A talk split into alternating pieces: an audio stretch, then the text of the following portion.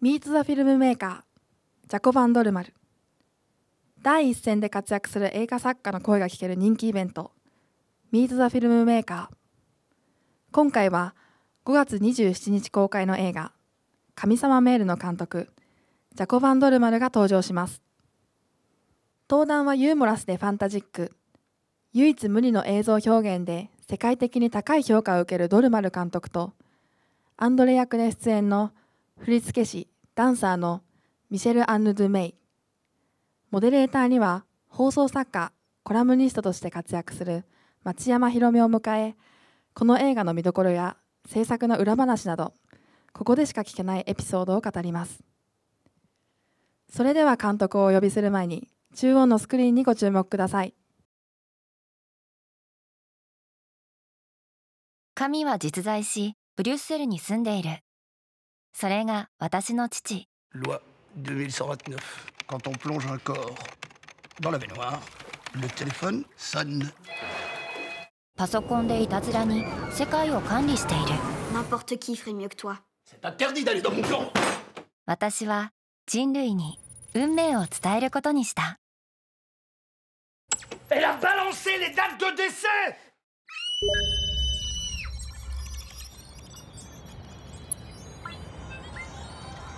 102 ans à vivre, mec Le record Qui tu es, toi Mon père, c'est Dieu. Tu as des pouvoirs Juste le goût du pouvoir. Tu sais multiplier les sandwichs au jambon Tu leur fais un petit miracle et c'est parti. hein. Un miracle. 彼女の小さくてへんてこな奇跡が Il dit qu'il vous aime bien. 人々のお悩みを解決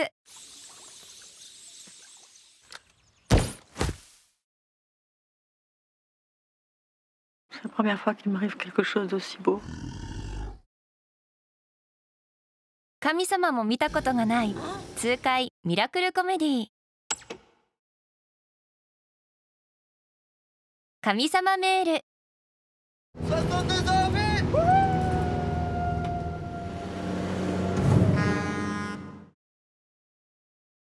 さあお迎えしましょう。本日モデレーターをお務めいただきます町山ひろみさんミシェル・アンヌ・ドゥメイさんそしてジャコバン・ドルマル監督です。皆様大きな拍手でお迎えください。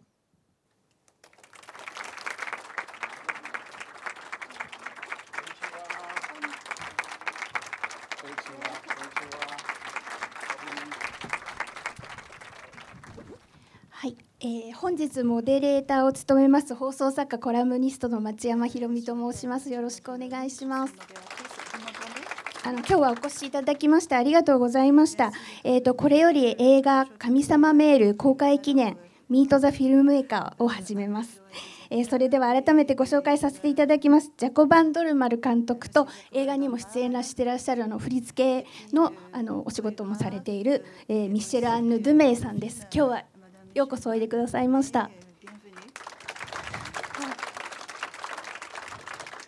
と7年ぶりの来日っていうことなんですけれどもあともう23日前から日本にいらしていて日本の印象はいかがでしょうか？今回の Eh ben, c'est c'est- c'est chaque- c'est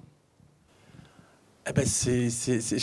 cinquième 回目の来日になるんですけれども、いつもとても温かく優しく迎えてもらってとても嬉しく思っております。一方で、なかなかこう習慣とか慣れないところもありまして、神秘的だなと感じるところもあります。例えば、エレベーターでは女性を先に私は乗せるんですね。えーそうしないと母に怒られるものですから。でも日本でそれをやると混乱して、えー皆さんびっくりされてしまうんです。Et moi, j'accompagne Jaco. J'étais まあ venue la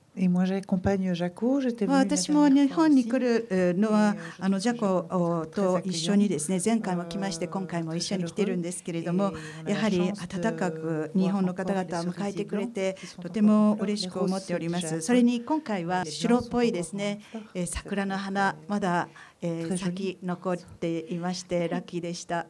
桜の時期に来ていただいてすごくあのこちらもいい時期に来ていただけて嬉しいです。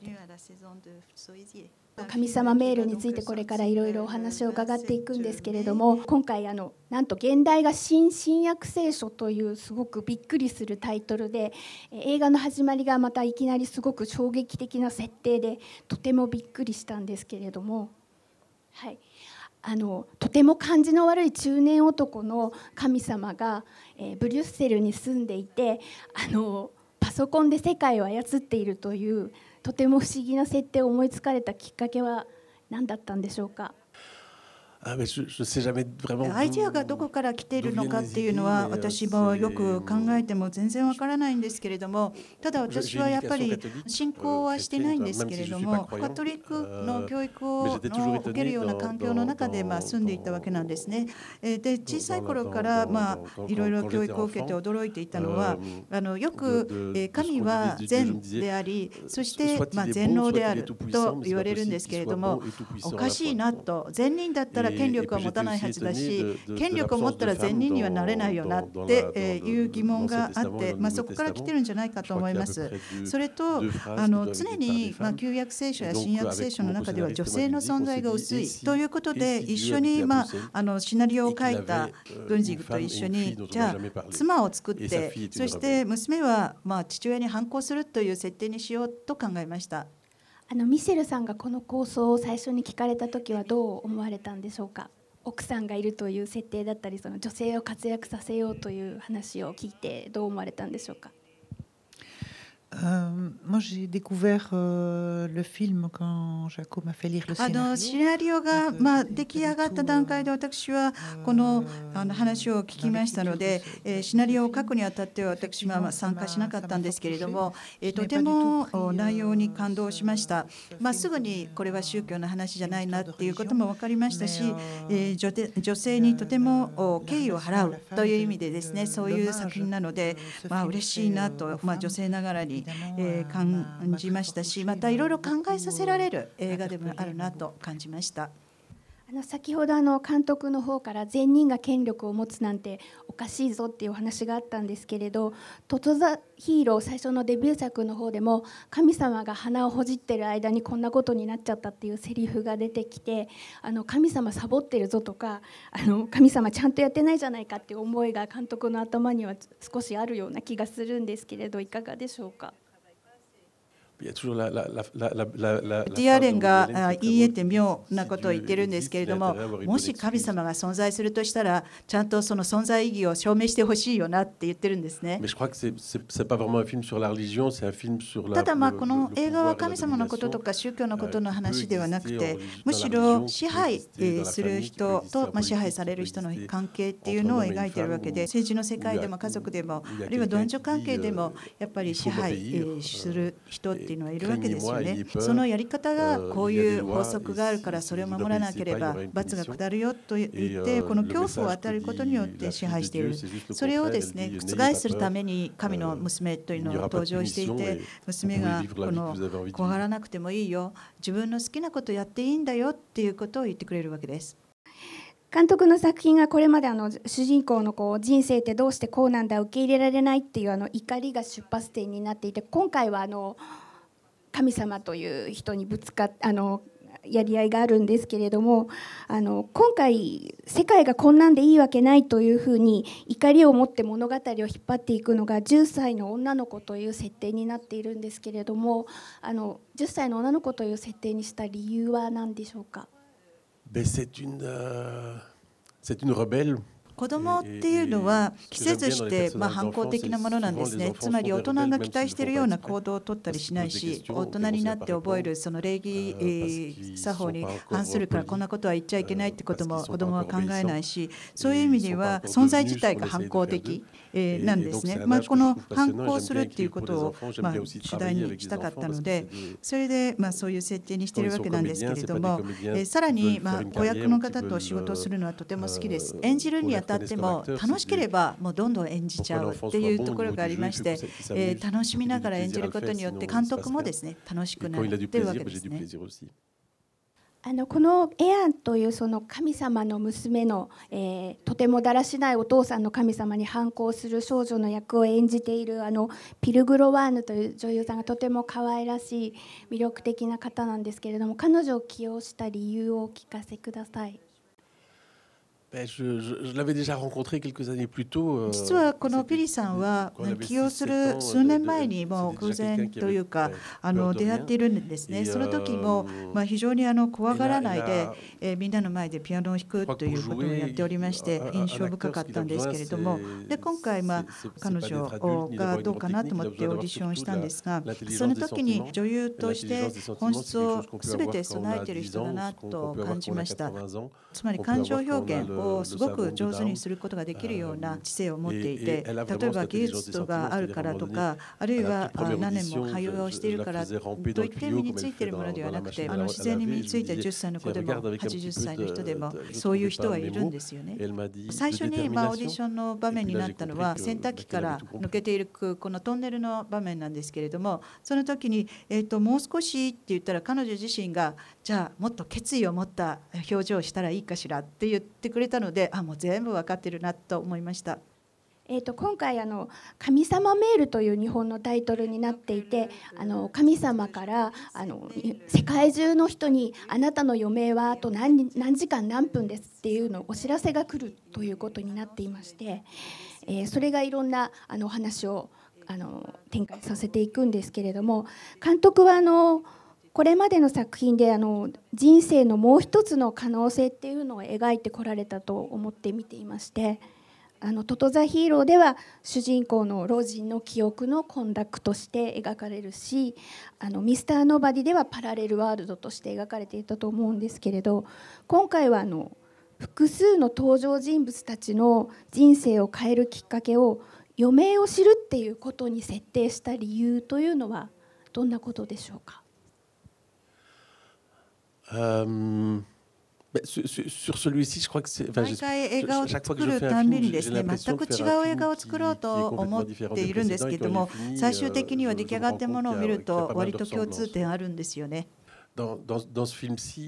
この映画に関してはなぜその余命なのかということなんですけれども余命を、まあ、6人の人そして他の登場人物にも、えー、告げられることによってあ急いでちゃんと生きなければっていう思いを、まあ、起こさせるわけなんです。で今まではあ本当にちゃんと自分の人生を、えー、生きていなかったとだけども死の時期がいつかっていうことが分かることによって自分の人生をもっと本当に深く生きてみようと決意するわけですね。自分はもう幸福にもなれないし、恋なんかできないと思っていて、ある意味は自分で自分のこう檻を作ってしまって、そこの中に、まあ、刑務所のように自分で住んでしまう人たちですね。えそこに、まあ、神の娘がやってきて奇跡を起こすわけです。あなたたちが考えているような、えー、幸せのカタログに載ってないとんでもないような、えー、幸せを得てもいいんですよっていうことを言ってその檻から出してくれるわけです。だからこそ暗殺者がですね自分が撃った人を好きになったりとかあるいは子供の頃好きだった女の人にあのポルノ映画を作る吹き替えの現場で出会ったりとかですね。そして、え女性がゴリラを好きになってゴリラは自分の夫よりも、え気が付くしそして愛情深いということに気づいてくれるということも可能になるわけです。その今ゴリラというのが出たんですけれどもその6人の使徒というのはあの神様の娘のエアちゃんというその女の子が人間界に降りてきて6人の人の言葉を人生についての言葉を集めて新しく新進約聖書を作ろうというふうに展開していくんですけれどもその会いに行く6人のうちの1人でゴリラと恋をする女性というのがカトリーヌ・ドヌーブが演じていらっしゃるんですけれども、えー、カトリーヌ・ドヌーブのお相手をゴリラにというかゴリラのお相手をカトリーヌ・ドヌーブにというふうに思われたのはどんな理由でしょうか？ben on cher... avec Thomas あゴンセルと一緒にありえない恋って言ったらどんなものが考えられるかなと思ってそうだあの非常にシュールレアリスティックだけれどもとても美しい物語としてはそのゴリラと人間っていうのが考えられるねってマスレッタンですねそれでなぜカトリーヌ・ドルフかっていいますと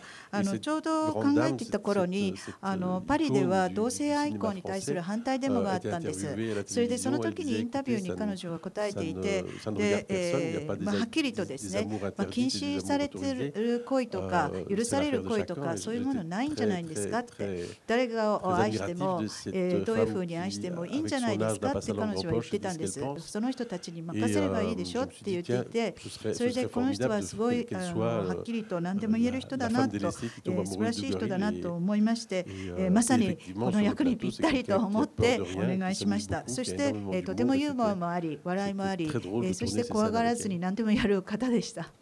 日本ではあのゴリラが大変人気がありましてある動物園のゴリラの写真集が出ているぐらいあの仕事に疲れた女性たちがゴリラのファンというのがありますんでこの映画を見てものすごく納得すると思います。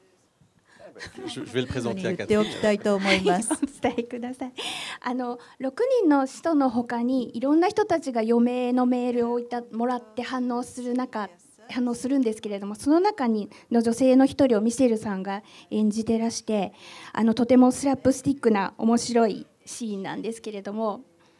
こんな設定になりますよというのをあの監督から聞いて演じてみていかがだったでしょうか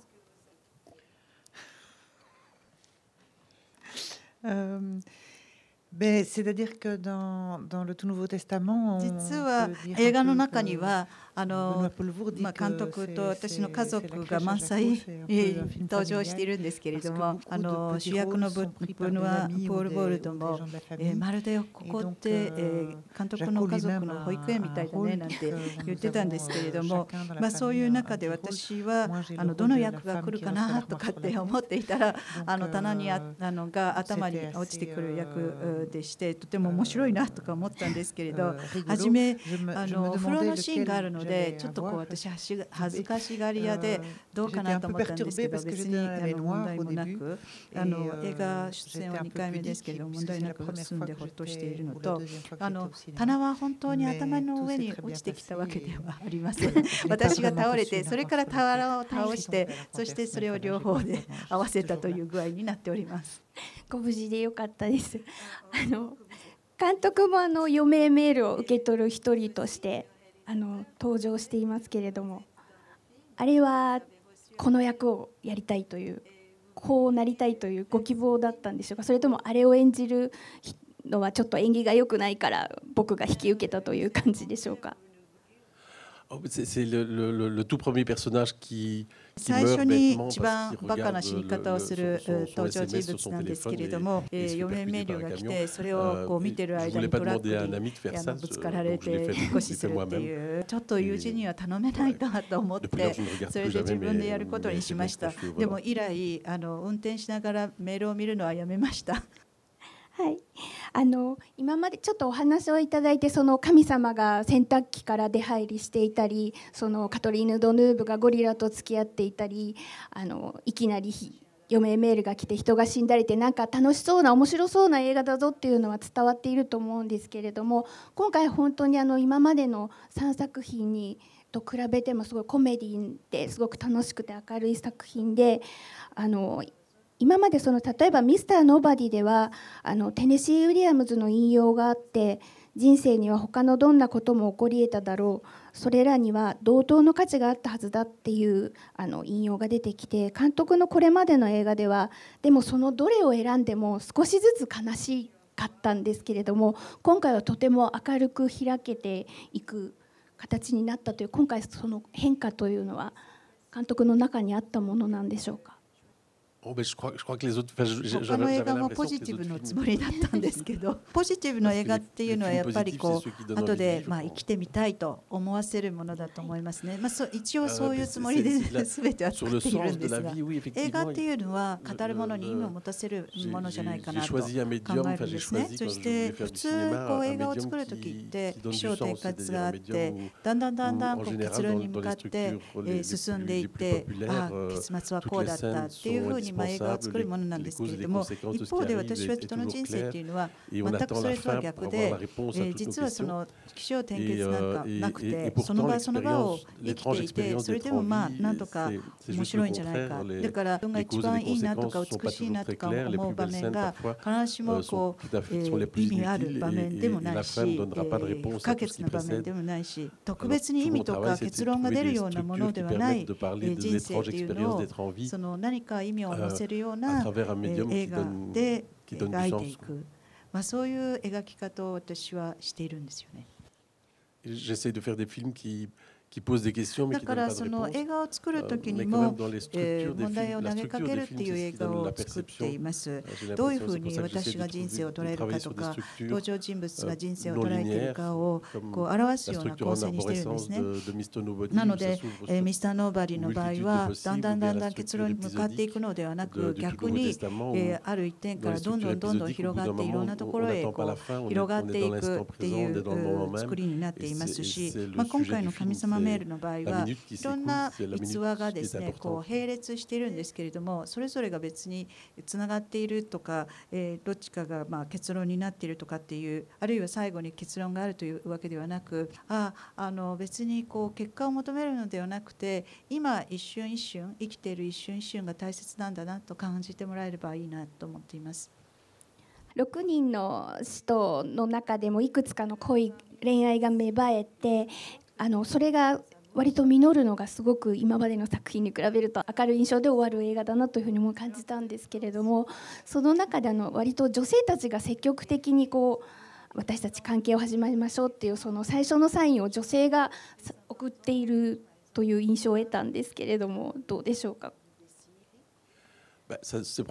そうですね。まずあの年齢も年齢になりましてハッピーエンドが嬉しくなったというのもありますね。若い頃はやっぱりあんまりハッピーエンドの作品は作らなかった。結末があんまり良くないような映画を作っていました。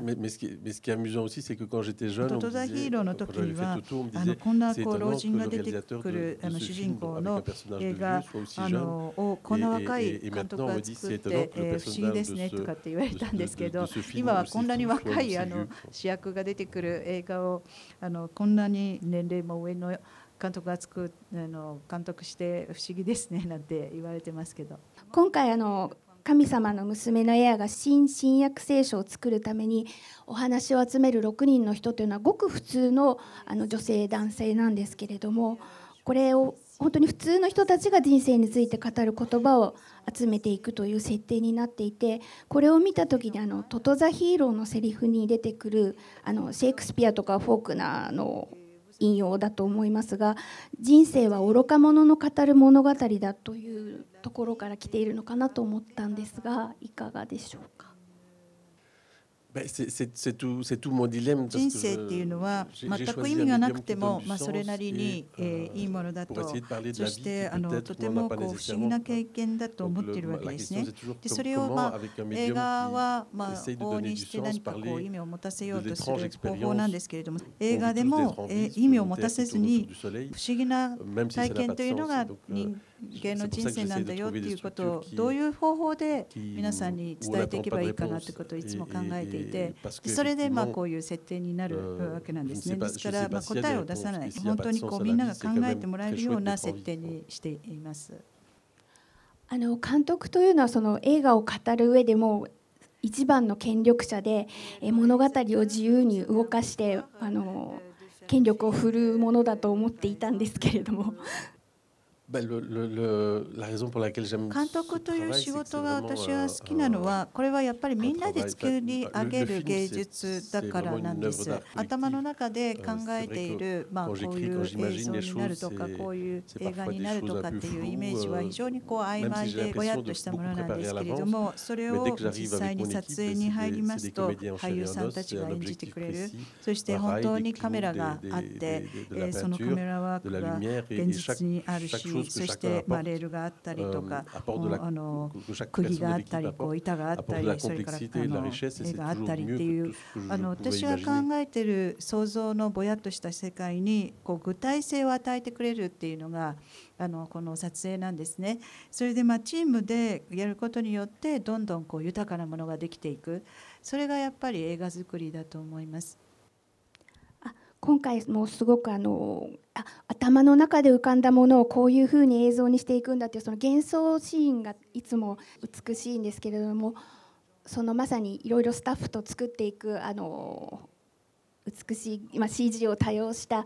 美しい映像がたくさん見られるんですけれどもその幻想シーンの一つがちょっとあの手首がダンスを踊るというのがありましてそれをあのミシェルさんが振り付けなさっているそういう共同作品あそこは共同作品のシーンですよねお二人の。Oui, oui, absolument. Ben, euh,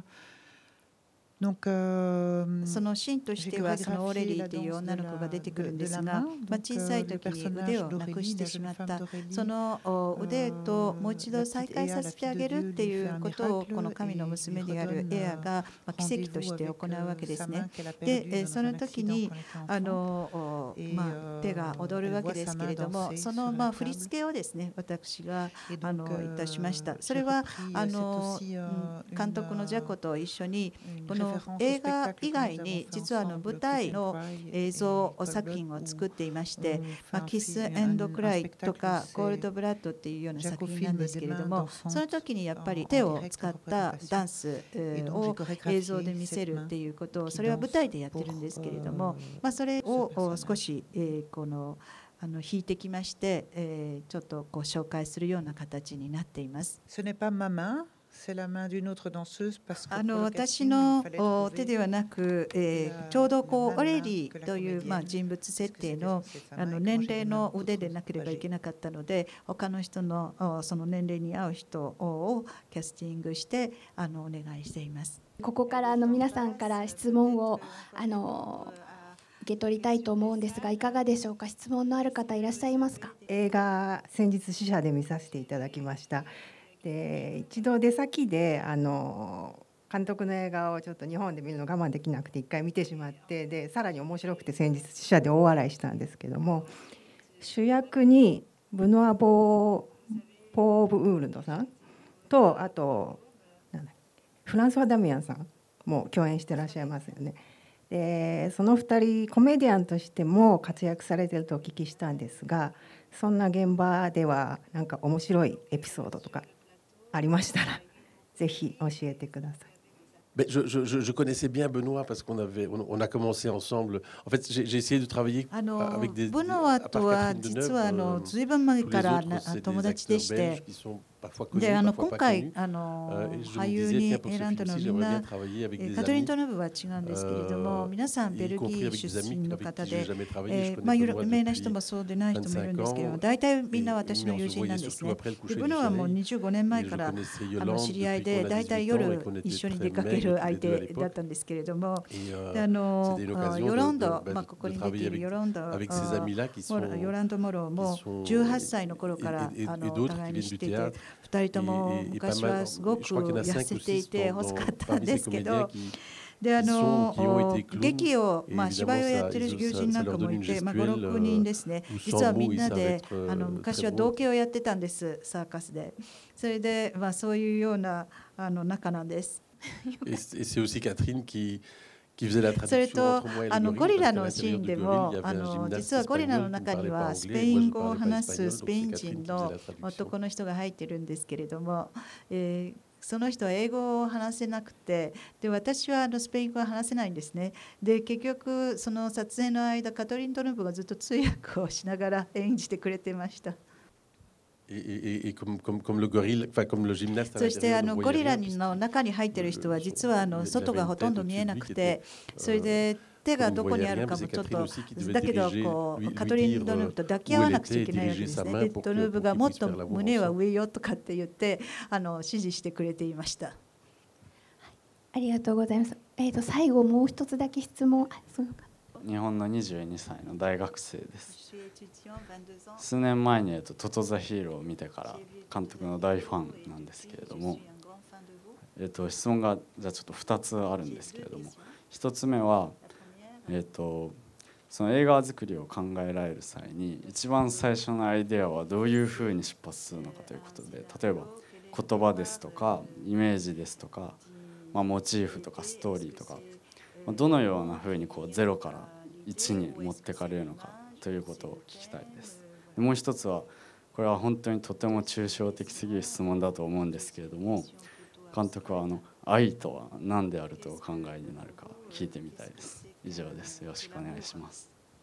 La première question, c'est plus facile que la deuxième. まあ最初の質問の方が答えやすいですね。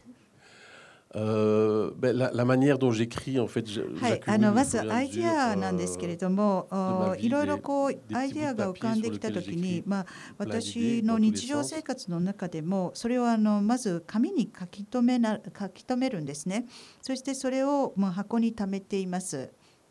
Et à un moment donné, il y a plusieurs petits bouts de papier comme ça qui se répondent et on se dit tiens, ça pourrait peut-être あのカードを作りまして、カードに、えー、いろいろなアイディアをさらにですね書き留めるんですね。それでカードがあのたまりましたらば、えー、それをこうテーブルに並べまして、そしてこう、えー、まあ最初の一場面はこうとか、えー、第二はこうとか、第三番はこうとかっていうふうにこう並べながらこうどんどんこう並べ替えまして、そしてある程度あこれでこう物語がちょっと浮き出してきたなと思ったところでまずシナリオの第一バージョンを書くんです。で、えー、そしてまたそれを見ながら次のこのカードをもう一回並べ替えてさらに、えー、第二バージョンを書いてっていうような感じで、えー、10回から20回ぐらいカードの並べ替えとシナリオ書きをこう繰り返していくんですね。